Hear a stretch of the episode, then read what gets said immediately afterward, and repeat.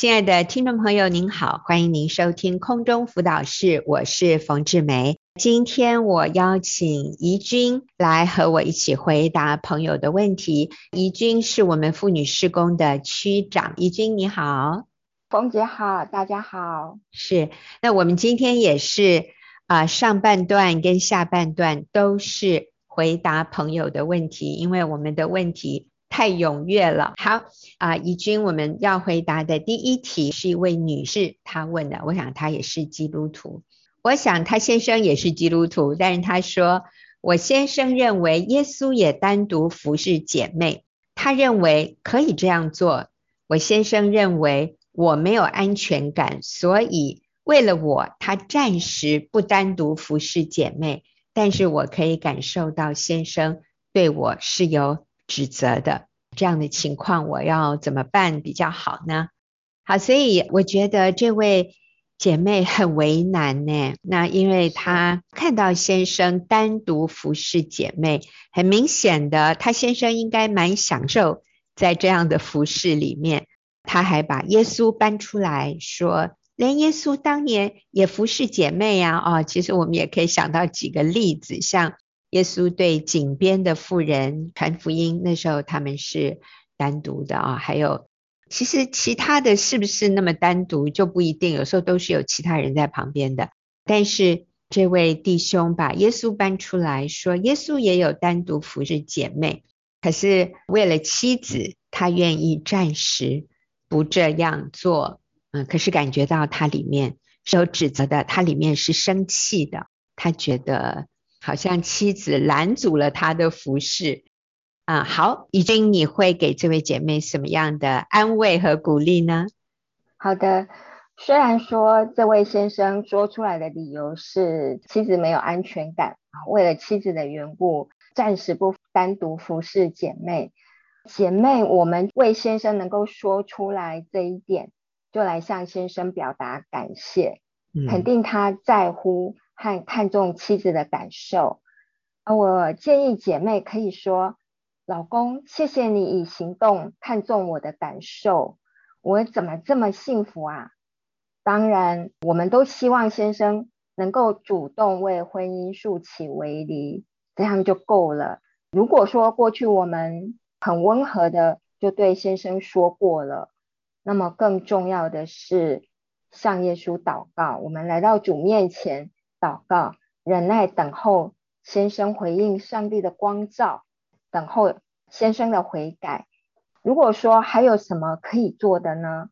我认为是能够让先生感受到被妻子所爱、所渴望，他会很开心的，他会更愿意、更主动来保护婚姻，而不是说教。在规定要求之下，我们很容易就做表面的功夫，做表面就很难持久了。那我们有一本小册子叫做《重燃浪漫婚姻保养》，在我们的新乡女人专栏哦，也有电子档，建议姐妹可以来参考使用。嗯，我想啊，怡君的建议真好啊，就是我们先去肯定先生做得对、做得好的地方。我想我们也可以看到先生愿意服侍、乐于帮助别人这样的一个特质，我们先去。肯定他啊，我想他去服侍姐妹，也不外乎是想要得到去帮助别人能够带来的一种成就感。这个过程里面，他好像铤而走险，他在做一件真的是有危险的事。我想他心里也知道太太的提醒是有理由的，是合理的，但是我想他没有办法那么快就。谦卑下来说啊，谢谢老婆的提醒，我真的是不应该这样做，是有危险性的。我想他可能还没有到那个地步，愿意谦卑的这样承认，还有接受建议。可是确实，他愿意帮助别人，我想这是值得肯定的。他也愿意为了你的缘故，他就暂时放下这样的服饰。我们也谢谢他，但是。怡君提出来的这个建议的另外一个部分，就是他很需要被肯定，他很需要被欣赏、被赞美，他的一些男性的特质，所以这也是为什么他很自然的会被女性吸引。我想其中一个也是他想要得到女性的注意和肯定，所以我们从心里去仰慕、去欣赏、去被他吸引，我想这个会满足先生里面很大一部分的需求。好，还有没有？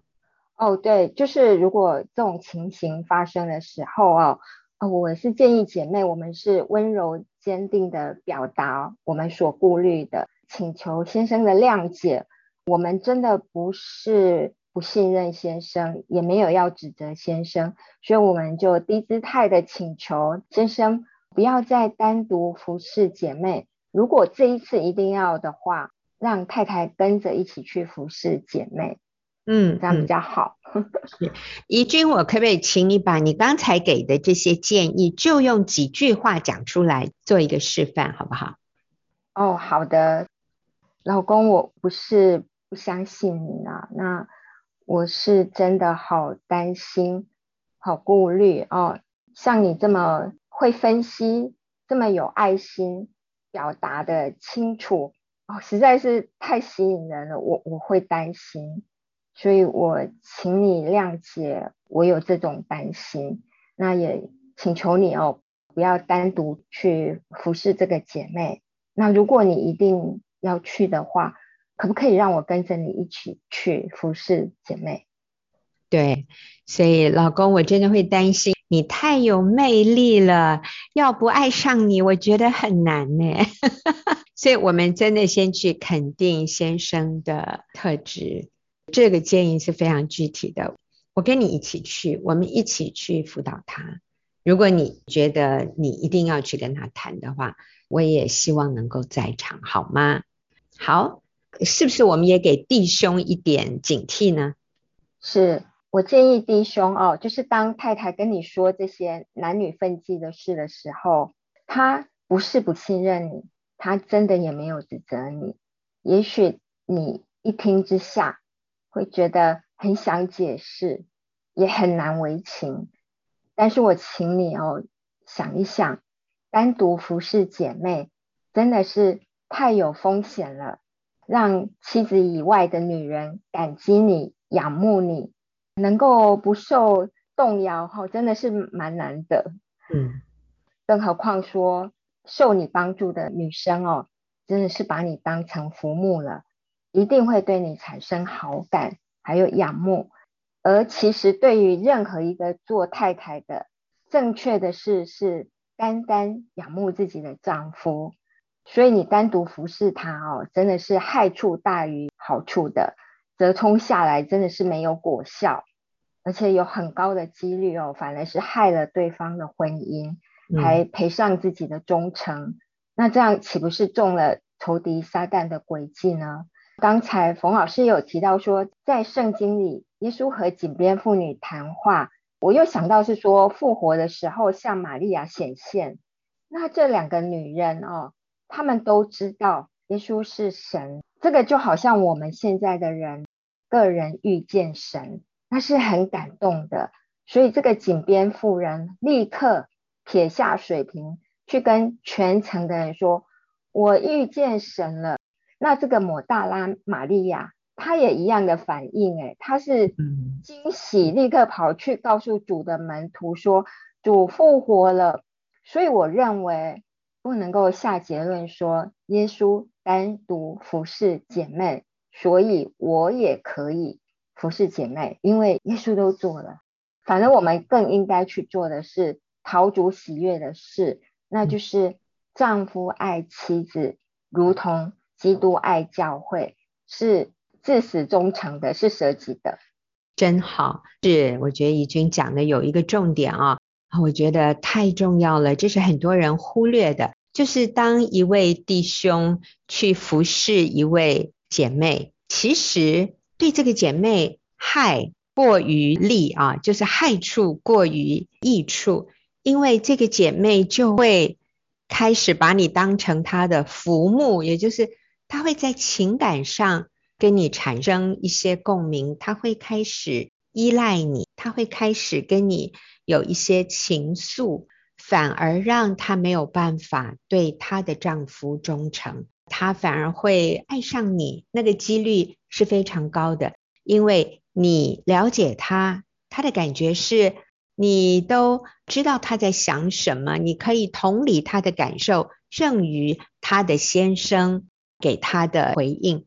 他要爱上你，真的是必然的，我都不要说几率很高，我觉得那个那个是必然的一个结果。那这个对他是非常不好的一件事，对他人生的幸福，这个真的是对他有害，而不是在帮助他。所以，当你要去帮助一位异性的时候，请真的要想清楚，不是像表面的这样，我在服侍他，而是。你在制造一个机会，让这位女士、这位姐妹对你有情感的纠结，她会对你有好感，那这个是破坏她的婚姻，而同时你的太太也开始越来越无法信任你。所以，我想怡君给的这个建议真好。我们身为妻子，我们需要用温柔敬畏的心来提醒我们的丈夫。然后也提出这样的建议，那好不好？就我们一起去服侍，也谢谢你为了我暂时不接这样的服侍。我觉得你真是一个体贴的好丈夫，谢谢你。好，那我们就休息一会儿啊，等下再回来看下一个问题。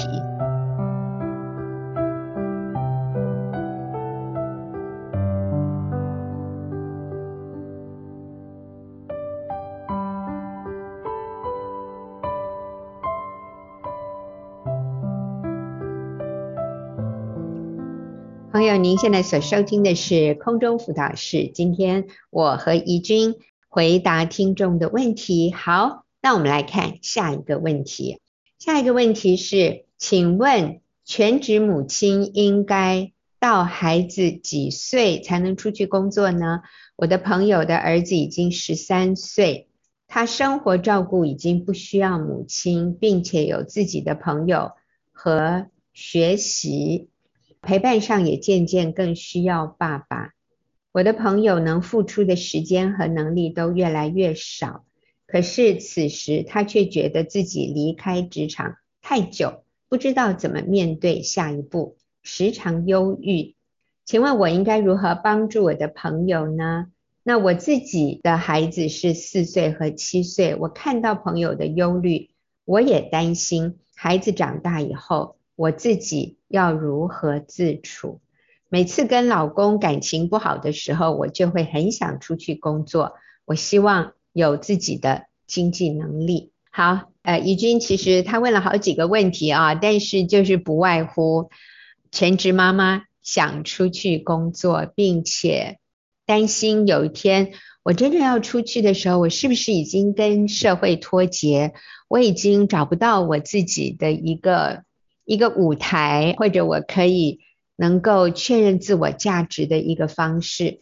所以有一个朋友是小孩十三岁，那问问题的姐妹，她的小孩是四岁跟七岁，然后她好像也看到自己的未来，我会不会也得忧郁症啊？我会不会也到时候不知所措？然后先生也不理我了，孩子也不需要我了，我我该怎么办？我可以感觉到她的焦虑。我想她的这样的一种感受，可能也是很多全职妈妈，呃，有可能多多少少会有的一些焦虑啊。那怡君，你要怎么样的来给他们建议呢？哦，是的，这些都是非常真实全职妈妈面对的。嗯，到底孩子几岁，全职妈妈才能出去工作呢？我想这个问题的背后啊，是我们应该。要问自己，要去认真思考的，就是我有从作为妻子、母亲的角色上经验到价值感吗？我满足、喜乐吗？我有一位姐妹，她曾经写一段话，哈，她说：全职母亲的意义，并非只是在照顾孩子的部分，还有很重要的是营造家庭的气氛。与先生共同创造出一个孩子们都感受到爱与接纳的环境，更是为孩子们未来婚姻人生道路上做一个好的榜样与示范。在圣经里哦，有对才德妇人下一个定义，在箴言，才德妇人哈、她丈夫的心里倚靠她，必不缺少利益，她一生使丈夫有益无损。有人就用英文来解释什么叫心里倚靠她，那英文是 trust in her，能够让丈夫 trust in her，嗯。信任、信靠，对他有安全感。已经讲到一位姐妹说，呃，全职母亲的意义，我再重复一遍哈。那位姐妹说，全职母亲的意义，并非只是在照顾孩子的部分，还有很重要的是营造家庭的气氛，与先生共同创造出一个孩子们都感受到爱与接纳的环境。更是为孩子们未来的婚姻人生道路上做一个好的榜样与示范。哦，所以刚那位姐妹提问的啊，她说她的朋友小孩十三岁，生活上不太需要她的照顾，所以有的时候我们被卡住，我们认为全职妈妈在家就是提供饮食。然后照顾他们的起居，确保他们是安全的啊，上下学接送。我们真的比较忽略了那个心理层面、情感层面孩子的需要，那还有整个家庭的氛围啊，还有我们与先生的关系。我们如果上班太累，真的是很难把这个最重要的这个部分做好。好像诶他到家，我那时候也下班回来，所以刚刚好哦。好像我们觉得就是做一些事情、一些活动而已，但其实不是，是整个妈妈的心情、妈妈的情绪、妈妈跟孩子的关系从容不迫，家里能够井然有序，冰箱是有东西可以拿出来给大家吃的，而不是哇这个。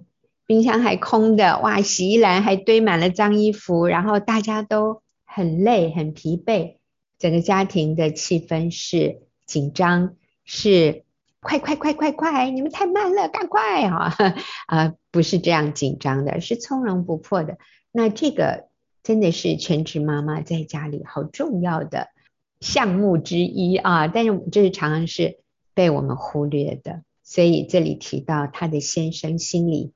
依靠他，信任他，嗯，对，所以我真的都需要常常祷告哦，求主来柔软我，能够为丈夫多设想，求主来指示我该怎么成为一个才德的妇人，在这一生里面哦，是要使丈夫有益无损，所做的都是对丈夫有益处的。而不是有拆毁的，这个我必须祷告，不然我做不到。然后成为丈夫的帮助者，最大的支持者，所以花时间在操练这些正确的优先顺序啊，妻子、母亲，哇，真的是没有空想再出去上班了。嗯，第二点，我也是在想说，我们在做家庭主妇啊，全职妈妈这个过程啊。呃，其实插头要插在神的身上，插在神身上，我们遇到挫折困难的时候哦，就不容易被打败，就能够跨越，然后看到陪伴孩子的价值哦，真的是胜过世上的财富。所以这个姐妹提问里面，当儿子越来越大，越需要的是爸爸，很不错了哦。但这并不是代表说妈妈就不重要了，没有角色了，反而还可以当啦啦队，还可以当听众，还可以在各样的行动上面主动去给丈夫、给儿女爱跟支持，这些更高竿、更进阶版啊。那我们在家哈，在个人的成长方面，我们可以读经、祷告、读属灵书籍，这些都是。上帝的智慧要去默想，就已经很充实了。然后再来呢，我们还有一些亲人好友，我们可以跟他们建立美好的关系，关心他们。那甚至我们姐妹们都对这些亲友的灵魂有负担，我们真的还得抓机会传福音。另外就是我们可以长期、长期的参加小组、妇女小组，哈，在这些肢体的爱跟接纳当中来应用真理，还有。在先生的互动方面，更是鼓励姐妹以先生的活动为优先参与，嗯，去了解先生的感受、需要，还有他的嗜好，培养共同的兴趣，使生活哦更贴近彼此的心。嗯，那我也请怡君分享一下，你当年也是听空中辅导室啊佳音电台，然后才。回家带小孩的，你说说这个经验好吗？好的，我当年很喜欢佳音电台这个节目，都是必听的。在教会哦，牧师也都鼓励我们妈妈们回家带小孩。当年常常在讲台上听到妈妈要回家带小孩，不能光生不养，但是还是很挣扎啦，因为过去的一些观念哦，都真的是比较属世一点。经过挣扎以后，哎，终于成功的离职回家了。已经过了二十四年，我真的可以说没有任何后悔。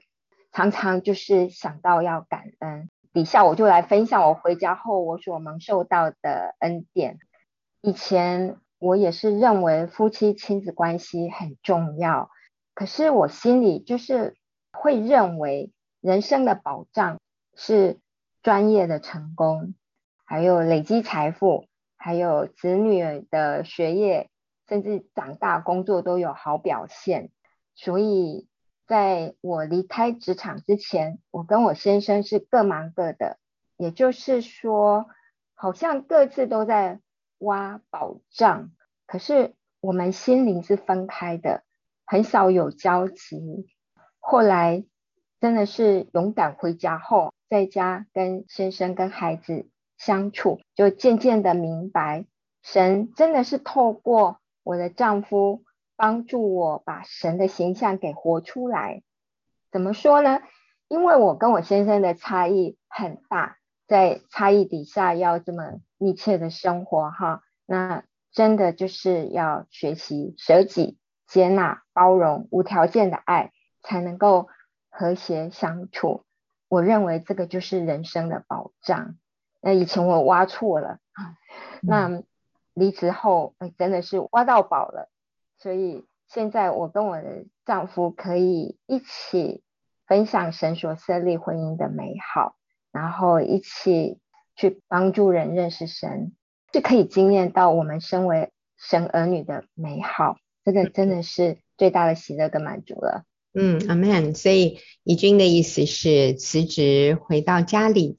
比较有时间、有精力去把焦点放在丈夫和孩子的需要上，以至于你们夫妻可以越来越同心。以前各有各的工作，你们好像各自在挖宝，可是夫妻的关系是疏离的，是比较少交集的。那是辞掉工作以后，你可以专注的。跟先生建立关系，你现在才挖到真正的宝藏，就是你们可以一起同心与人分享福音，与人分享神对于婚姻对家庭的真理啊。那现在李君根先生也是在带小组，帮助许多的夫妻和家庭啊，那真的是很美的见证。好，那我们就休息一会儿啊，等下继续回来回答问题。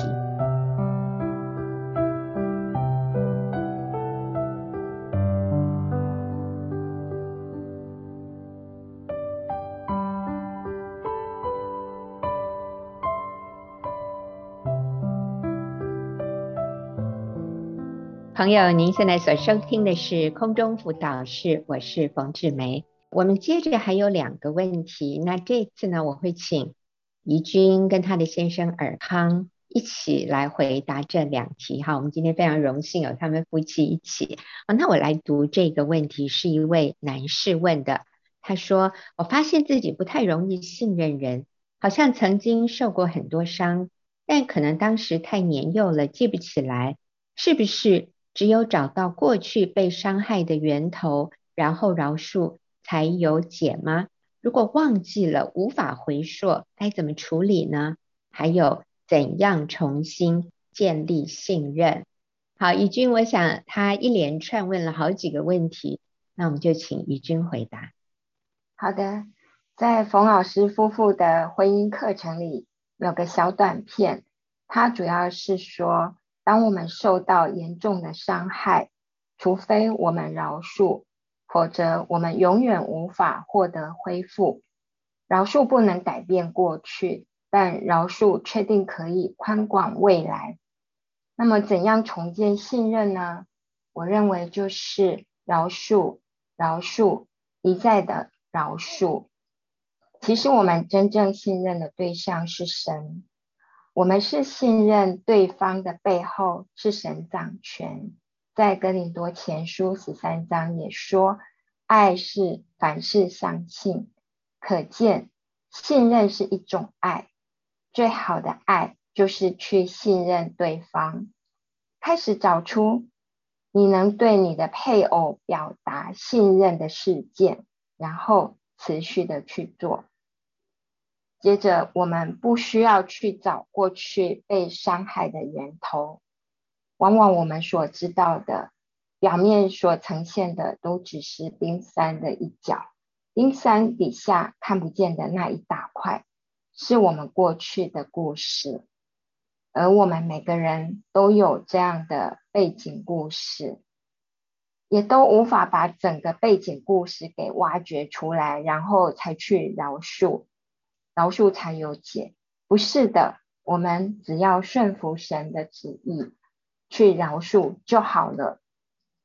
那忘了过去的伤害，无法回溯，也没有关系哦。我们的一生在主的手中，在过去的伤害中，其实神都与我们同在。神了解，神知道我们所承受的伤害，那其实就是一种很大的恩典，使我们一直走到现在。所以过去的伤害，主都看顾哦。就像圣经里说的，万事互相效力。叫爱神的人得益处，往往在那些伤害的底下，不但我们度过了，我们也成长了。真是难相信，如今我们可以长得这么好，具备这样的韧性，而且更有怜悯心，还可以像主耶稣所做的那样，去了解、同理别人的痛苦。我们忘记的部分，也就是每个人冰山底下。没有浮现的部分，其实主耶稣没有忘记耶，所以只要主没有忘记就好了。如果主让我在往后的日子里想起一些伤害，那是个好的时间点。主耶稣要带着我来操练一些事情，所以我在今生里面，只要竭力顺服神的命令，遵行神旨意就够了。旧事已过，都变成新的了。嗯，哦，我觉得怡君讲的真好，就是记不得那些伤害，应该也是主的恩典，对不对？所以不是一定要全都记得，然后才可能饶恕，才可能得医治。呃，如果记不得，相信也有上帝的美意，但是也有可能未来上帝提醒我们。当我们想起来的时候，我们就再次为我们想到的这些伤害，从心里饶恕对方。所以怡君讲了三遍哈，饶恕、饶恕再饶恕啊啊！我想啊，这是一个非常好的提醒。那过去的伤害也能够帮助我们现在对于我们身边的人遭遇类似的这些痛苦，我们对他们可以有更多的同理。所以，过去的伤害也能够成为上帝手中使万事互相效力，叫我们得益处的这样的一个元素啊。所以啊，其实不是都那么不好。这个当中，我们也看到很多上帝的祝福在里面。那我请啊尔康也补充一下好吗？怎么样重建信任？嗯，好的。那我想。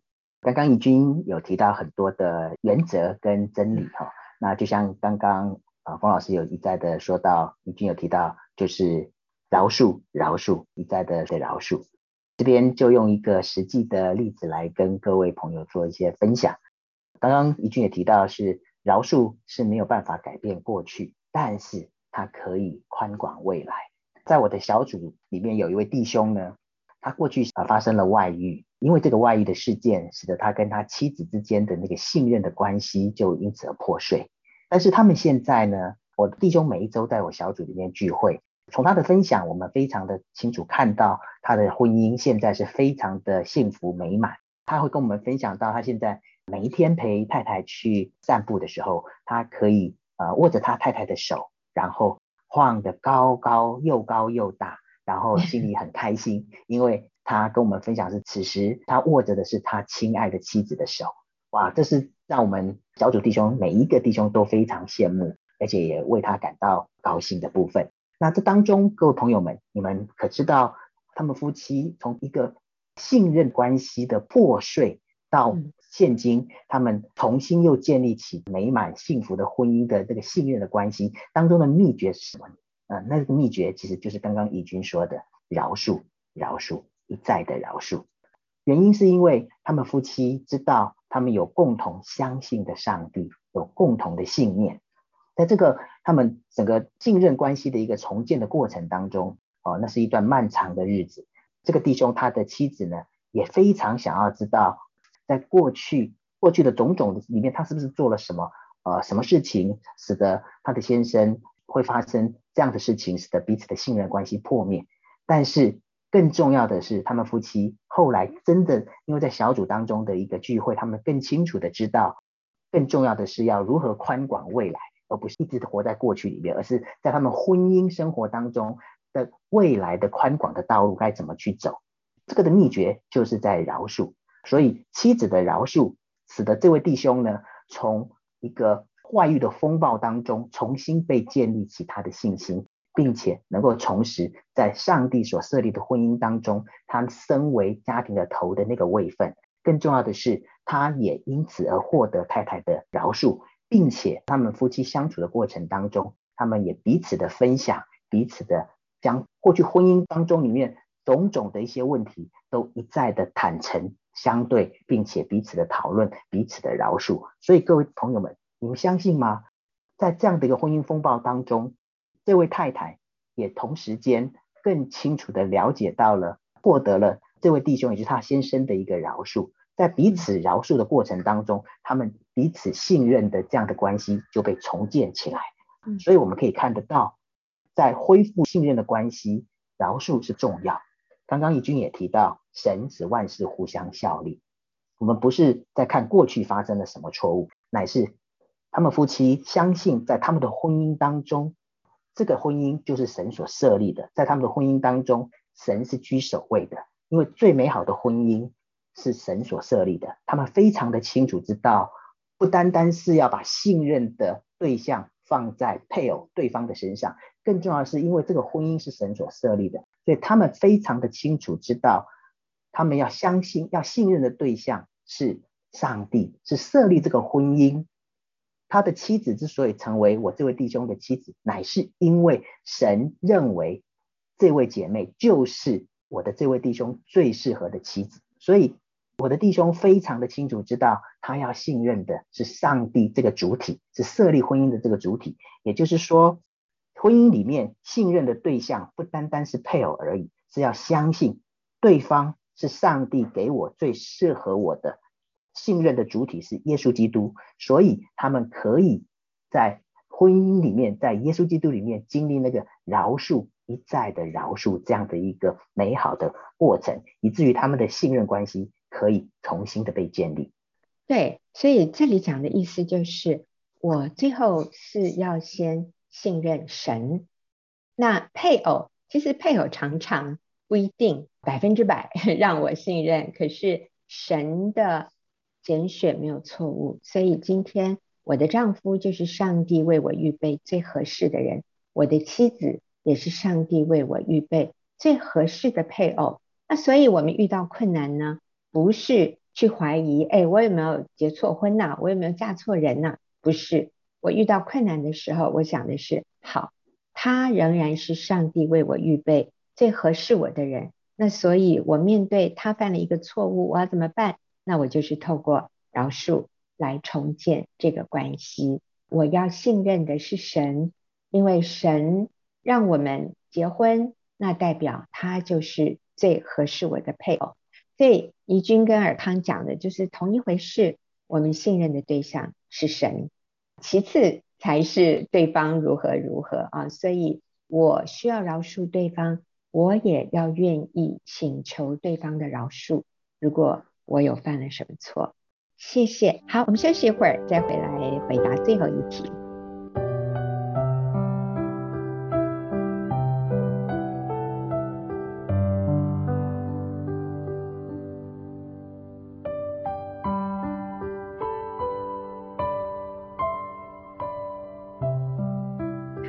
那我们来回答最后一题啊，有一位女士问：靠老公一个人的薪水养不起妻子和孩子三人，那妻子可以去上班补贴吗？好的，如果老公有在工作，而且已经很努力了，虽然收入不多，那我们就老公赚多少就用多少，过简朴的生活。真理是上帝的恩典够用。未来我们回顾的时候，真的会稀奇我们是怎么度过的。我现在看到好几位姐妹也都是这样过来的，我们都经验了神照他荣耀的丰富，使我们一切所需用的都充足。那么，如果老公没有很努力工作，也可能就没有出去工作，怎么办呢？我们就更应该单纯的相信神的心意。神给男人养家的责任，上帝给男人的责任是要劳力，汗流满面才得糊口。丈夫需要工作，实现上帝在他生命中的旨意，从中获得满足。